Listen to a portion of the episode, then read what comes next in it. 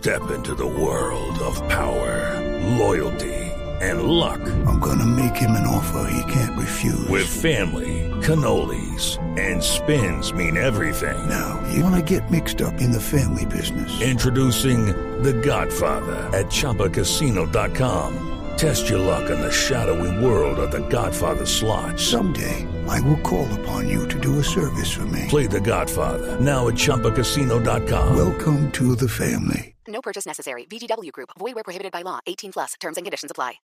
Una señal que se enlaza. Regiones conectadas a través de un dial.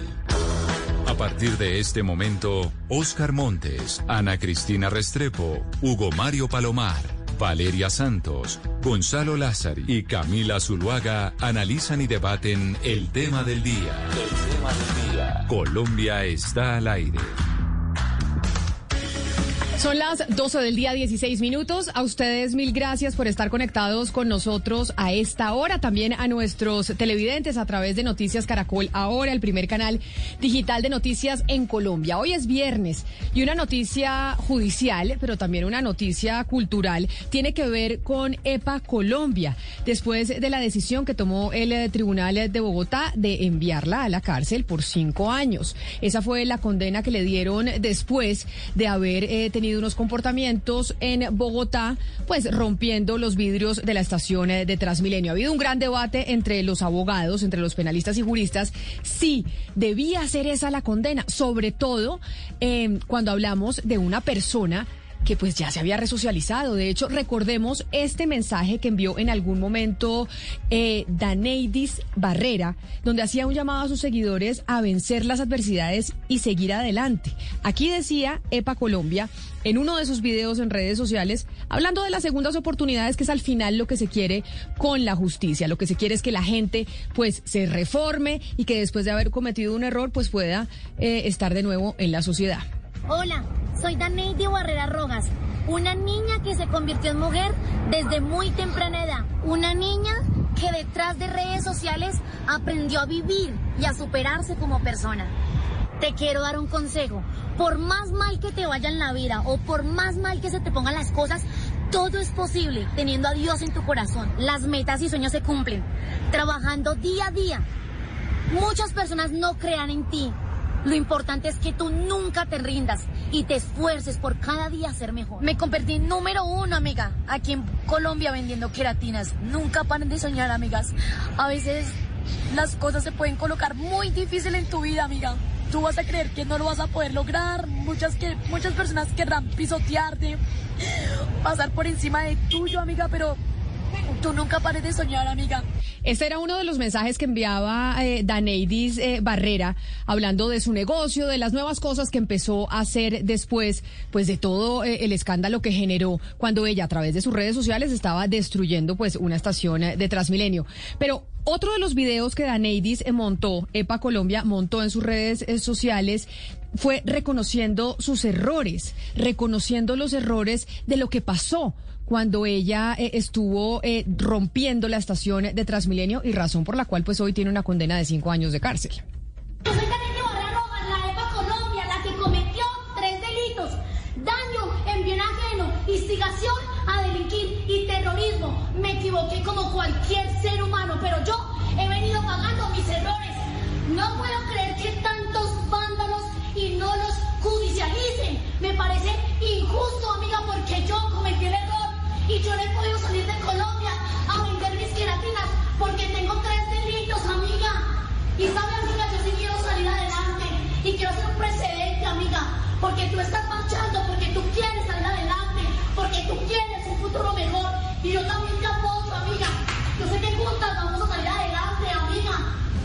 Y también eh, ella, voy a poner un último eh, video de EPA Colombia cuando ella estaba pidiendo disculpas después de vandalizar la estación de Transmilenio, que repetimos, pues fue todo lo que generó que hoy esté condenada a cinco años de cárcel. Siempre miran lo malo mío, nunca miran lo bueno. Pero bueno, mientras algunos están saqueando los negocios que pueden ser de su mamá, de su papá o de algún familiar, yo estaba destruyendo lo que era el Estado. Sé que tampoco está bien hecho, pero es una de las formas en las que el pueblo se puede manifestar sin pasar desapercibido. Este video tal vez lo van a volver viral. Amigas, yo sé que tal vez alguna de sus familias que trabajan en el Estado tiene que recoger esto. Pero ¿saben qué? El Estado tiene que invertir millones, millones de los que nos roban a nosotros para recuperar todo lo que estamos dañando. Pues esa es la historia de EPA Colombia. Hemos tenido más temprano aquí el debate jurídico sobre si tenía o no el Tribunal eh, Superior de Bogotá para pues darle cinco años de cárcel por lo que hizo ella, pues de eh, romper unos vídeos en la estación de Transmilenio, como se ve en eh, los videos que incluso ella sube en sus redes sociales cuando pide disculpas, cuando sabe que se equivocó, cuando lo reconoce. Ha habido todo un debate eh, jurídico, pero ahora queremos conocer pues la gente eh, cercana a ella, la que estuvo desde antes de que fuera una mujer emprendedora, que generaba trabajo y también después trabajando en, eh, en, el negocio de las queratinas que fue tan exitoso para ella y que es casi que revolucionario. José Enrique es eh, amiga de, es amigo de Daneidis y es conocido como la diva sensual. Él es hermano también de Antonio García, que es amigo de Daneidis y los dos son estilistas y la conocen hace 10 años. José Enrique, Antonio, bienvenidos. Gracias por, por acompañarnos y por estar hablando hoy con nosotros eh, sobre Daneidis. Hola, ¿cómo estás? Bueno, muchísimas gracias por la invitación. Yo soy Antonio. Sí, como bien lo, dices, eh, nosotros ya somos amigos de Daneiri hace varios años. La conocemos de que ella empezó su carrera como EPA Colombia. Recordemos que EPA Colombia es un personaje. Eso es algo muy claro que debemos tener.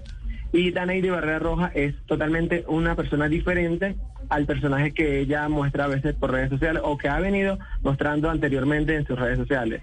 Daneiri yo considero que es una persona muy humilde, muy trabajadora, emprendedora. Hoy en día ha sido un ejemplo a seguir para muchos y yo creo que ha sido lo que ha reflejado a través de las redes sociales en estos últimos años después de que la hayan señalado por vandalismo, por terrorista.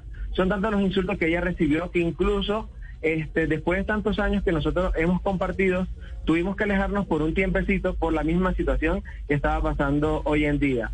Pero entonces ahí yo les pregunto a ustedes dos, cuando ustedes dicen EPA Colombia es un personaje, ese no es Daneidis, ella es un personaje que construyó para las redes sociales. ¿En qué momento ese personaje, que fue el que vimos en esos videos a través de las redes sociales, pues rompiendo los vidrios de una estación de Transmilenio en medio de una protesta social en Bogotá, ¿en qué momento ese personaje entró en ese tipo eh, de actividades, que al final es lo que la tiene hoy con una condena de cinco años?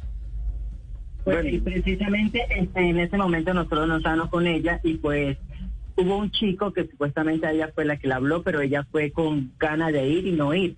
Y en ese momento no estaba con nosotros ni tampoco estaba el papá de ella ni la mamá. O sea, ella siempre cada vez que hace un video siempre nos muestra a nosotros, sino a los familiares, que es el papá y la mamá. Y en ese momento ella se fue con su amigo que le, la, invitó a que hiciera ese video que jamás ella tampoco iba, este, iba a imaginar que esto iba a llevar a este caso que hoy en día está pagando. Y pues resulta y pasa que apenas ella subió ese video, ella nos llamó a nosotros todos para que la acompañáramos, porque ya la estaban llamando, la estaban amenazando de todo lo que estaba pasando. Ella dijo que jamás ella se iba a imaginar que iba a pasar por todo esto, que, porque de verdad fue fuerte ese mismo día que ella subió ese video. Antonio ha sido muy claro eh, cuando dice que EPA es un personaje, que es una construcción, pero para la construcción de un personaje pues se necesita eh, una serie de, aportes. ¿EPA Colombia es un personaje solamente construido por ella o quienes participaron en la elaboración del personaje? Cuéntenos un poco cómo fue la elaboración y el crecimiento de ese personaje que Colombia conoce como EPA. EPA Colombia, ella misma se creó su personaje. Ella, como bien lo ha dicho muchísimas veces, ella se grabó un video, ella como, como todo influencer, cuando estamos empezando, pues hacemos videos buscando la manera de volvernos virales, ¿no? Eh, en este caso, ella pues no, no, no miró las medidas o las consecuencias que podría traer este video, el que la hoy en día la están señalando de vandalismo, de, de bueno, de terrorista. Eh, quedémonos, Antonio, en ese punto, quedémonos en, ese punto, porque EPA se empezó a construir y construyó ese personaje, como usted nos está diciendo, pero en ese momento tiene ese desvío, ¿cierto? Cuando ella eh, hace esto en Transmilenio, y hace lo que hizo en Transmilenio. ella lo eh, construyó sola. Pero en ese momento, en ese momento que ella decide hacer eso, ¿estaba rodeada de qué o, o exactamente por qué lo hizo? ¿Cuál fue esa influencia tan fuerte para que ella desviara de lo que estaba haciendo antes? Bueno, yo que llevo conociendo a Neyri también desde hace años y cuando ella comenzó como de para Colombia, yo puedo afirmar de que esa persona que la motivó a ella o que le dio la idea para hacerle el video no era realmente un amigo. Nosotros, yo siempre, yo grabé muchísimas veces con ella, ustedes pues en las redes sociales, la gente que nos sigue de hace años, pues se pueden dar cuenta que nosotros muchas veces grabamos con ella. En este video no participamos, incluso cuando ella subió el video, que yo lo vi, yo fui una de las primeras personas que le escribí, eh, Daneidy, no me parece que el video esté bien para las redes, esto te puede traer consecuencias más adelante. Entonces, ¿Y ella pues, qué le dijo cuando usted le dijo eso? Cuando usted le dijo, oiga, este video le, va a traer problemas y efectivamente hoy es que ya hay una condena de cinco años de cárcel. Al momento, pues ella lo vio de una manera muy humorista, o sea, ella pues, como es su, su personalidad, pues eh, en el momento se echó a reír y me dijo, no, marica, que vamos bien. Eh, ese video que la va a romper, no sé, como siempre, como es su personalidad, de Pa Colombia. Eh, pero ya después, como a la hora, vemos que todo el mundo la está señalando, la está criticando, que me empiezan a escribir a mí, le escriben a ella, a Perdón, pero entonces previo a esto, yo, yo le quisiera preguntar a Diva, previo a esto, ¿quién estaba grabando? Si no fueron ustedes sus grandes amigos, ¿quién estaba grabando el video de EPA? Porque obviamente no lo hizo ella, eso no fue una selfie. ¿Quién grabó ese video? Y, ella cómo, cómo conoció a esa persona y dónde está esa persona ahora? Porque, porque solamente es EPA la que está pagando y dónde está la persona que estuvo ahí viendo todo y que planeó el video con ella, ¿dónde está? Pues la verdad nosotros no sabemos porque ella no nos dijo ni, ni quién fue la persona que la grabó. Ella supuestamente dice que ella agarró sola, se fue en su moto y comenzó a grabar, pero que de verdad ella ponía a la misma gente que estaban haciendo en las marchas. Tenemos entendido que sí, eh, que la que la estaba acompañando en el momento era su pareja, otro chico que también estaba con, con nosotros, que grabó varias veces, solo a ellos tres que conocíamos realmente, Daneidy, eh, su pareja que es Diana Celis, otro chico que se conocía en redes también como La Gorda, que también graba muchas veces con ella, pero las otras dos personas no sabemos realmente quiénes eran.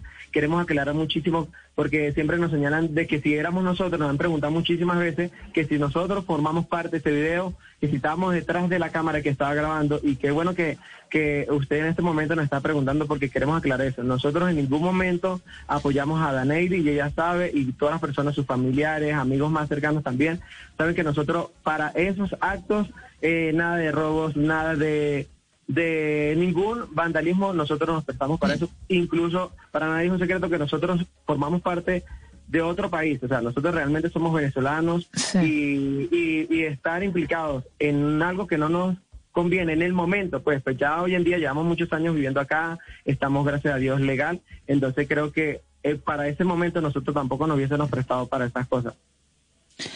Antonio, yo quiero preguntarle, porque eh, digamos que parte importante de la sentencia, y esto es un poco técnico y por lo cual le dan tantos años de cárcel, es porque la, digamos, la sentencian por terrorismo. Ella igual dice en este video que escuchamos, es que yo cometí un delito de terrorismo, etcétera. Pero en la práctica, para cometer terrorismo y para que esto pueda, digamos, ser, eh, digamos, tipificado en el Código Penal, tiene que haber la intención de la persona que comete esto en crear zozobra, crear miedo, crearle terror a la ciudadanía al pueblo en general. ¿Ustedes creen que EPA, en el momento que ella cometió estos delitos, quería crear un ambiente de zozobra, terror y miedo en Bogotá y en el país? No, mira, la verdad yo considero que ella solo lo hizo como para, para divertirse en, su momento o para como para protestar o expresar su manera de, de protestar de esa manera, como era su personalidad para Colombia, sin pensar las consecuencias, como digo, sin pensar las consecuencias que le podían traer el día de mañana. Eh, yo, la verdad que llevo conociendo a Daneidi muchos años, no la veo una persona este, de gran peligro ante la sociedad. Daneidi, como les digo, ha sido un ejemplo a seguir, una mujer muy luchadora, una mujer emprendedora que hoy en día se ha ganado el corazón de muchísima gente que la señalaban y que antes la criticaban muchísimo, que hoy en día la apoyan. Entonces, no, no sé por qué, bueno, el, juez o la persona encargada de, tomar este cargo contra ella eh, la haya sentenciado a tantos años de cárcel o que haya, le hayan dicho que, que va a estar en una cárcel solo por por protestar de esta manera. Sí cometió un error, como cualquier persona, somos seres humanos, eh, todos nos tenemos derecho a equivocarnos, pero todos también tenemos derecho a una segunda oportunidad. Es lo que ella está pidiendo, es lo que todos nosotros los seguidores, las personas que las conocemos, estamos pidiendo, que realmente se rectifique y que tomen otras medidas. Yo creo que sí, eh, todo, todo problema tiene, tiene sus consecuencias, debemos aceptarlo y yo creo que la Navy puede, puede recibir un castigo, pero de otra manera. No considero que esta es la adecuada, pero no sé, no soy quien para tomar esta decisión. Igual como, amigo, como hermano, como ella siempre me trata, este, yo la apoyo y estoy en contra de realmente de esta gran condena que le están colocando. Bueno, pero mire, a propósito de lo que afirma Antonio, yo le pregunto a la diva eh, de las consecuencias que tienen estos actos. Es decir, ser influencer lleva, conlleva unas responsabilidades tener millones de seguidores en las redes sociales, por supuesto que todo, toda actuación que haga esta persona tiene unas consecuencias, buenas o malas. En este caso, eh, la propia EPA Colombia admitió que ella había incurrido en el delito de instigación. Así, así, así está, así está, eh, así consta en la, en, la, sentencia cuando ella reconoce que efectivamente ella cometió ese tipo de, de, delitos. Entonces la pregunta que le hago yo a la diva es, eh, el EPA Colombia no midió realmente las consecuencias de ese acto, es decir, que destruir eh, instalaciones en Transmilenio podría llevar, conllevar ese tipo de delitos y además podría motivar, instigar a que se siguiera cometiendo este tipo de delitos, ¿ella no midió esas consecuencias? Pues la verdad yo digo que no la midió porque donde ella ella la fuera tomada en cuenta, yo digo que ella no fuera hecho todo eso, este, todos esos videos, todo lo que rompió para llamar a la atención, porque prácticamente los videos de ella eran para llamar la atención, llamar más seguidores, porque era lo que a ella le encanta. Entonces digo que no midió esa decisión, no, no tomó, o sea, no pensó que dirán la, del día de mañana si me iban a llevar presa o algo así. Ella nunca lo pensó, pues. yo pienso eh, que a veces los jóvenes, nosotros los jóvenes cometemos errores, sí, todos pasamos por un proceso de maduración. Entonces, ella en el momento, pues, yo considero que todavía era una niña, no tenía la mentalidad que, que tiene hoy en día. Y, y eso, eso es lo que ha hecho que ella, pues, hoy en día pueda mirarse lo que pasó en, en, en, en, un pasado y hacia el futuro, o sea, lo que, lo que tiene que ella proyectarse ahora, ¿no? Y eso fue lo que le hizo cambiar realmente, madurar y la personalidad totalmente diferente, como ella se ha mostrado ahora, como Daneidi Barrera Roja, porque ya es para Colombia, como que sigue ahí, pero ya con otra mentalidad. Entonces, yo creo que era un proceso que ella tenía también de, de madurez y en el momento no lo pensó. Y, y Diva, entonces de pronto usted nos puede dar más detalles de cómo fue ese proceso de arrepentimiento, porque claramente pues lo tuvo. Pues sí, la verdad, mira, esto fue como a las seis de la tarde, ella nos llama a nosotros y nos dice que, que suba, suba, marica, suba para la casa y nosotros, pero ¿por qué no, marica? Me están buscando por el video. Y Antonio, mi hermano, le dice, ay, Danelli, yo a usted le dije que no lo subiera. ¿Y para qué te puse a hacer esto? Dijo, no, man, aquí yo no, yo me fui y allá mismo lo subí y cuando llegué mi papá me está buscando, mi mamá también y ahora la policía y todo, no sé qué hacer y nosotros nos subimos para la casa de ella con miedo también porque nosotros estaban, no estábamos en ese video y nos estaban involucrando ya porque ya nos están mencionando, etiquetando que sí, que ustedes fueron los que apoyaron, que eso nos trataron por el piso a nosotros y nosotros estar en ese momento. Llegamos allá y Danelli lo que hacía puro llorar, gritaba y de verdad decía, marica, yo no me imaginé que este video me fuera a atacar así tanta gente, ahora que me están buscando la policía, que vea que ahora no puedo salir. Y bueno, nosotros estuvimos allá hasta las 12 de la noche, escondida, porque sí nos escondimos, porque la estaban buscando y por el miedo de ella, que ella vivía sola en su casa con con la pareja. Pero ella pensaba que ese tipo de videos le iban a generar más seguidores, porque al final ustedes los influencers lo que quieren buscar es que más gente los siga. en el momento ya en el momento ya lo hizo por los seguidores, sí. Sí lo hizo por los seguidores, pero tampoco lo, no, no se imaginó todo lo que iba a caer a- contra ella. Nunca esperaba que, que este video le, le trayera tantos problemas que hoy después de dos años todavía, imagínense, y ahora una condena que, que ni, bueno, yo creo que nadie se la desea a su peor enemigo y todos somos seres humanos, como lo hemos dicho, y todos tenemos derecho a equivocarnos y, y poder corregir y seguir adelante, ¿no? De otra manera cambiar lo que ya en algún momento pues sí hicimos el mal, pero podemos mejorarlo. Yo quiero saludar también a Sharik Logato, que es creadora de contenido y es amiga de Dan Denis desde hace, pues desde el 2019, porque empezaron a colaborar juntas en estos videos que hacen eh, los influencers y lo que estamos eh, entendiendo. Sharik, bienvenida, gracias por estar con nosotros. Hola, gracias por la invitación. Usted ya entonces conoce a Dan Denis después del video de Transmilenio, que es la que, la, que, es la que lo tiene. No, antes. Antes, entonces ayúdeme a entender, usted sabe si usted ha colaborado con ella en unos videos y demás, usted sí sabe quién grabó el video de Transmilenio, porque eso ella no, lo- ella no lo hizo sola. ¿Quién estuvo con ella acompañándola en la creación de ese contenido? Pues que yo sepa, eh, la pareja siempre está acompañándola, ¿sí? De resto no sabría quién más, pero no sé eh, con coherencia quién fue como tal quien grabó. Pero entonces ahora... La verdad, ella nunca nombró nada sobre eso. de- después de que pasó lo, de- lo de lo de Transmilenio, después de lo que veíamos ahí en, en los videos y que la empezaron a buscar, que hubo tanta condena normal por parte de la ciudadanía, ¿qué tipo de contenidos empezaron a crear ustedes con Dan Denis? ¿Cuál fue entonces la transformación en redes sociales de ella? Sabemos que nos están contando la parte personal en donde ella dice qué le pasó, la angustia, etcétera, etcétera, pero ahí para ganar los seguidores, ¿qué fue lo que ella empezó a hacer? Pues ella paró por un momento las redes, ¿sí? Ella no creó más contenido y luego fue que empezó a innovarse con esto de las queratinas, como que dejó de lado muy eh, la comedia y como no tanto su personaje, sino a tratar de no ser tan polémica porque pues Danaidy se distingue por eso, ¿sí me entiendes? Mire, yo viéndolas y escuchándolas a todas ustedes, eh, quiero preguntarles sobre un comentario que hemos recibido de varios oyentes y de muchas personas que desde temprano están hablando de la condena a EPA Colombia y cómo aquí podría haber como una lupa tal vez de discriminación porque pues Dan, eh, pertenece a la comunidad LGBTI. Dos, pues por un tema de clase social, de extracción eh, popular. Y mucha molestia. Hay gente que dice que la condenen, ella tiene que pagar. Hay otra gente que dice tal vez no era para tanto. Y acá a ella la están condenando porque la justicia es para los de Ruana en este país. Diva, yo le pregunto a usted, ¿usted cree que acá hay algo eh, de eso?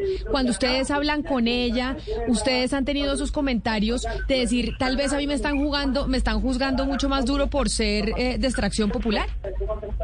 Pues la verdad ya dice que allá está- ahorita más que la están creyendo es por lo que. No, yo, pero eh, Diva, es que la estoy oyendo mal porque creo que hay alguien allá hablando al fondo, entonces, y me parece importante escucharla bien.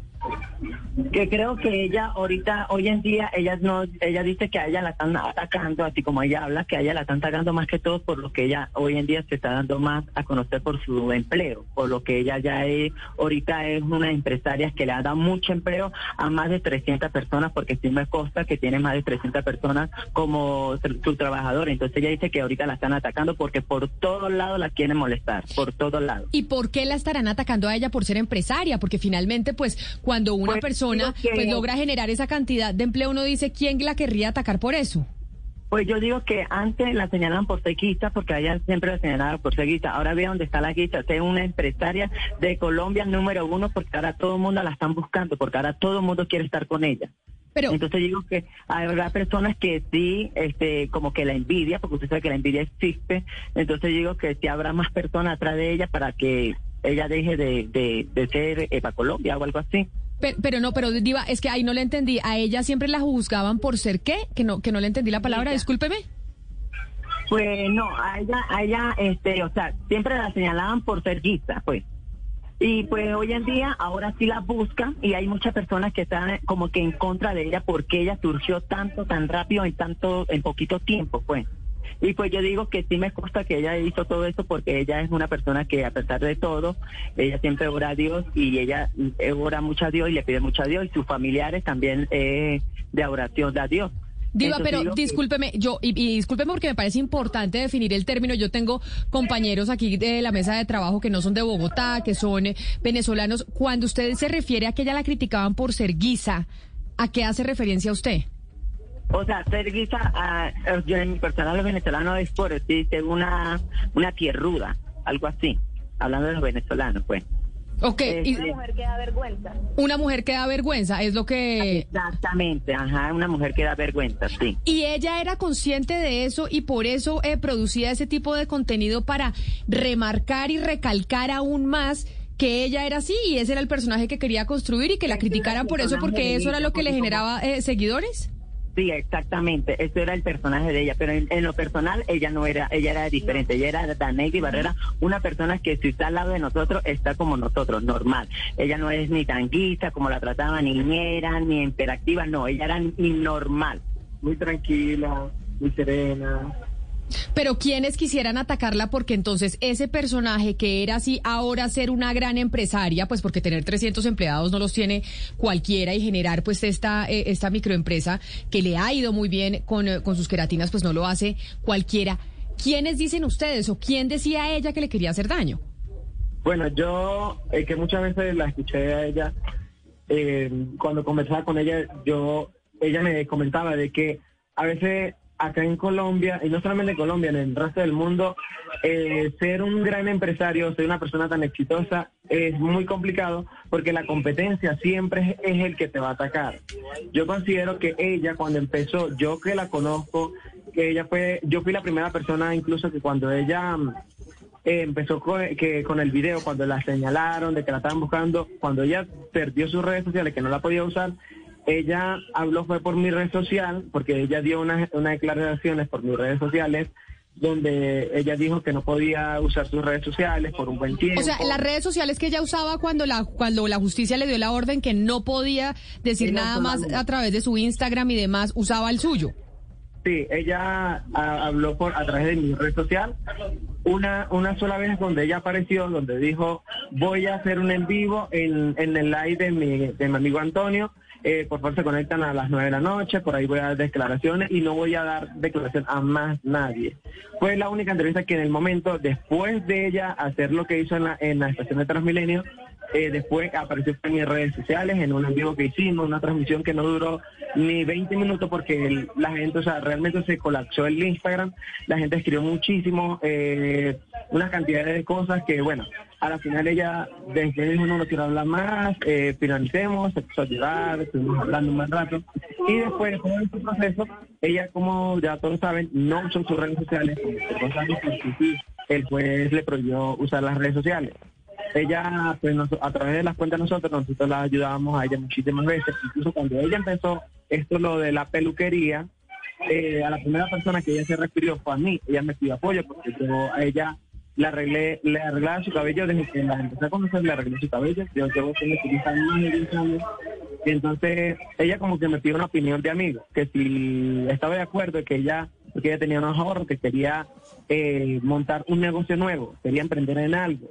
Yo le dije, pues sí, este, la peluquería. ¿Y los ahorros ella de dónde los sacaba? Es decir, antes de montar la peluquería con ustedes, antes de tener este negocio de la queratina y de volverse una empresaria, ¿esos ahorros ella de dónde los sacó? ¿En qué trabajaba EPA Colombia? Ella, ella eh, lo sacaba de la publicidad que hacía. Ella hacía muchas publicidades en redes sociales, eh, a veces hacía shows eh, privados, así porque como ella también eh, empezó como su faceta de, de DJ, eso también le generaba ingresos. Entonces ella ahorró ahí, luego cuando fue a Rusia, pues también le fue muy bien por Rusia, ella se trajo unos ahorros de allá y con eso fue que ella invirtió y montó la peluquería. Ella eh, me pidió a mi ayuda que le consiguiera los estilistas porque no conocía, o sea, esto del arte de la belleza es un poquito complicado también a veces, eh, personas que no sepan este arte es complicado. Entonces ella se dirigió a mí porque como yo, como bien estilista, ella me dijo si yo conocía algún amigo o al- alguien conocido que yo le pudiera recomendar para ella empezar eh, en este en esta pequeña empresa que ella iba a empezar. Yo le busqué cinco estilistas en el momento. Ella pues abrió su peluquería, incluso eh, antes de la inauguración, yo fui el que la peiné, yo eh, la motivé, la, la guía, mejor dicho. Yo fui como un guía en ese momento para que ella empezara a salir adelante como epas queratina. Pero esa, pero, pero mire, Antonio y, y Diva, a los dos les quiero preguntar, porque dentro de todo lo que está pasando con EPA Colombia, la condena, etcétera, etcétera, ya hay quienes incluso están saliendo a decir que ese negocio de la queratina realmente no es de ella, sino que ya simplemente es la imagen como el personaje de EPA Colombia y que hay alguien detrás de toda esa inversión. ¿Eso es así? ¿O este negocio es de ella solita y de ella como berraca que montó una empresa y le fue bien? Eso realmente sí es de ella, es de ella, por eso yo que le estoy contando cómo fue el proceso cuando ella inició la peluquería. Te puedo decir, ella empezó con cinco personas que yo te las busqué, los cinco, las, las cinco personas que, los estilistas, que ella ingresó en el momento que inauguró su peluquería, eh, pues normal, como cualquier peluquería que abre su negocio, se abre a- atención al público, pues ella pues sí generaba un poquito más de, trabajo por lo que ya era reconocida a través de las redes sociales. Luego empezó con lo de las queratinas, porque pues nosotros también la ayudamos muchísimo a ella a través de nuestros contactos. Ella empezó a trabajar con las queratinas de diferentes marcas, pues no la voy a nombrar, porque vienen al caso ahorita. Eh, entonces, ella empezó a trabajar con esas queratinas, le fue súper bien, entonces ella como que vio que esa era como que el punto que ella necesitaba como para eh, seguir creciendo. Entonces se le ocurrió la idea de hacer mara- maratones de queratina. Incluso yo tuve una oportunidad de, de viajar con ella a Medellín. Eh, la digo también fue. Yo no trabajaba con ella, pero yo la acompañé porque ella me pidió que fuera con ella, que la ayudara, que fuéramos a montar extensiones, que íbamos a... Pues a, to- a toda, una, Sí. a toda una industria del pelo, imagínese. Pero ¿y qué Sí. va a pasar entonces ahora con este negocio? Usted dice son 300 empleados que tiene EPA Colombia, todo un negocio montado. Si ella está privada de su libertad, ¿quién le maneja las cosas? ¿Se los va a manejar la novia o cómo va a funcionar ahora el negocio? La verdad, eso es lo que todavía nadie sabe, eso no, no- pues no nos corresponde a nosotros, la verdad no tenemos información sobre eso. Eh, quizás ya ella tendrá, o ya ella sabrá a quién iba a dejar en el momento de que, o sea, porque yo me imagino que ella tenía como dos opciones. Si me llegan a condenar o si no me llegan a condenar, me imagino que ya tenía una persona indicada que hiciera cargo de todo esto. Nosotros la verdad no tenemos conocimiento sobre eso, eh, entonces no, no les haremos Pero hablando del, del negocio, Diva y Antonio, uno la ha oído muchas veces en sus videos quejarse de cómo la han perseguido, por ejemplo, las superintendencias, que una cantidad de personas de la DIAN la molestan. Realmente ella sí siente, y de lo que ustedes han visto, sí ha habido una persecución por parte de autoridades o instituciones con el negocio, que por, que por ejemplo, situaciones que no le pasan a otros comerciantes, ¿sí ha habido una persecución según ustedes? Sí. Pues sí, porque, eh, eh, bueno, cuando estaba en la peluquería acá, que ella no había abierto la de Restrepo, a ella por todos lados la querían molestar. Que si le faltaba, por decir, un aviso de peluquería. ¿Pero quién la o- DIAN o quiénes? ¿Quiénes la molestaban? Secretaría, Secretaría de Salud, Salud, la policía. Todo, pues, todo. Y más Bueno. ahorita como estábamos en la, la- la pandemia, por cualquier cosita, o sea, cualquier falla que ella tuviera en su empresa, por ahí, solo por ser Danaidi Barrera Roja o EPA Colombia, por allí se la querían como que clavar, ¿no? Le querían sacar, o sea, dinero, le querían sacar de todo. Cerrar la peluquería, mejor dicho. Ahora, sí, ahora es importante hablar un poco sobre los contenidos, los contenidos, eh, Sharik, en el momento que ustedes empiezan a planear los contenidos, eh, ¿cómo era ese proceso? ¿EPA era muy de hacerlo sola o ella aceptaba que ustedes hicieran una, una construcción y qué va a pasar con esos contenidos ahora? ¿Qué, qué va a pasar con, e- con ese canal y, y con la forma de difundir todos los productos? Bueno, ella siempre a nosotros nos pedía, nos pedía opinión. Ella nos decía, eh, amiga, si tienes alguna idea, eh, dígamela, muéstrame qué podemos hacer, eh, vamos a grabar, siempre nos coordinamos. Eh, cuando ella empezó, que grabamos acá, por lo menos acá en el barrio, en Bochica, nosotros también estamos en Bochica Sur, ella ya, ya teníamos como un lugar donde siempre grabamos nuestros videos. Ella incluso nos decía, pues si pudiéramos incluir a alguien más, si hacen falta personajes, pues invítalos. Ella siempre ha sido una persona muy humana, que mm, no le ponía problemas a eso, sino que... Y, y Sharik, que es la que participa en, toda esa creación de contenidos, ¿cuál, cuál era el papel suyo ya en, pues, en, su rol de creadora de contenidos? Pues la verdad, cuando empecé yo a crear contenido con ella, fue cuando ella empezó a probar las queratinas acá en Cúcuta. Yo me encuentro en Cúcuta.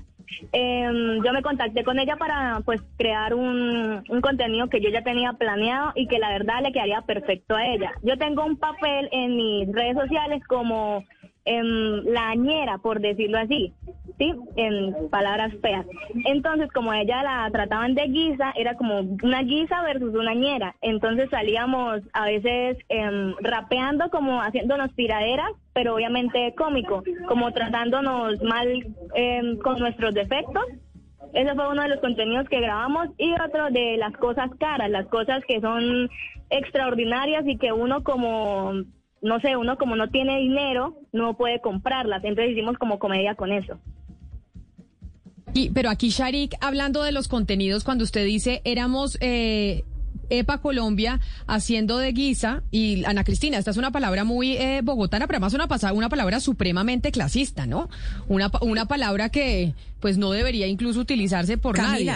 Pero no solamente el sesgo clasista, la palabra, la palabra guisa tiene dos sesgos horribles, que primero es el sesgo eh, de clase, porque obviamente se habla de una mujer pobre, y por otra parte es el mal gusto. Entonces también es esa cosa que es eh, la mujer de mal gusto, hay una cosa clasista, y también es la porofobia, porque es la mujer pobre, es el odio al pobre. Hay dos sesgos ahí terribles en esa palabra, es horrible. Claro, Sharik, y ahí usted dice... La catalogó, la, la catalogó así, entonces ella pues siguió con el personaje.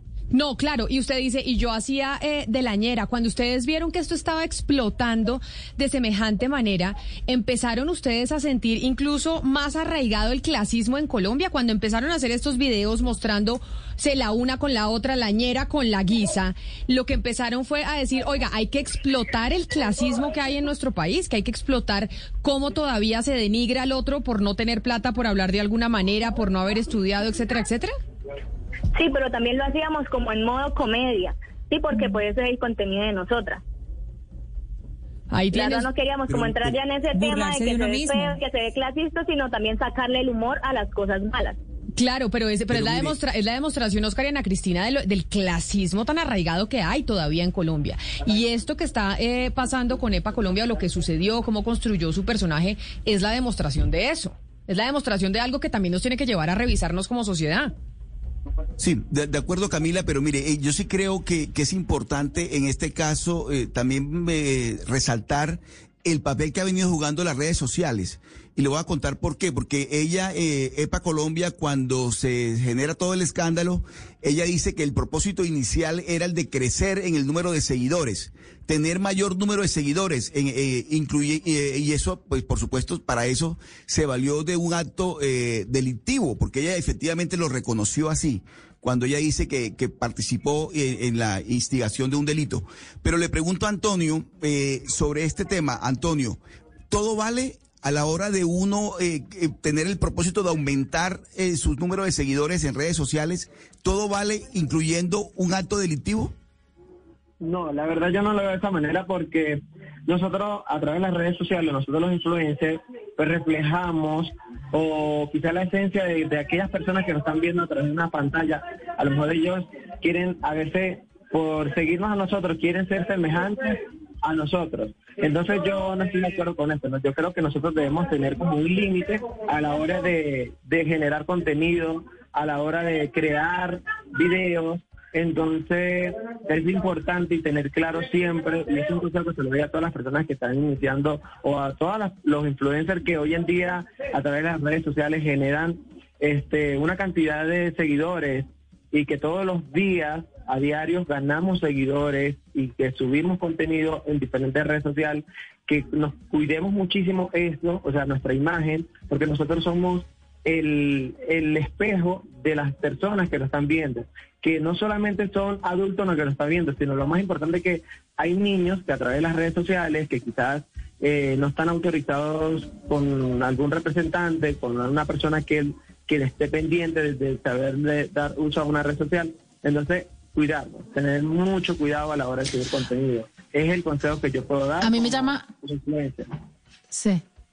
A mí me llama mucho la atención lo que estaban diciendo de todas estas barreras que le estaban poniendo pues para llevar a cabo y para sacar a cabo su negocio. Y Y pues la verdad es que cuando uno mira lo que ella hizo en Transmilenio, etcétera, más allá de querer eh, pues alcanzar más seguidores, pues también había un acto muy político ahí, ¿no? Un acto de protesta político en contra de un gobierno, un gobierno que en este momento, pues, digamos que maneja muchos órganos de control, puso fiscal, etcétera.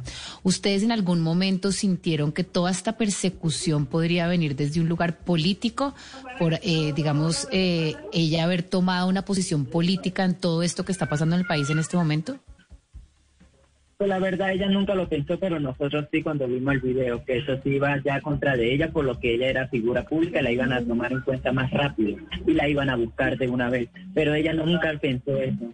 A lo mejor sí, pues yo pienso que sí, pues como tú lo dices, eh, era una manifestación por parte del gobierno, en contra del gobierno, mejor dicho.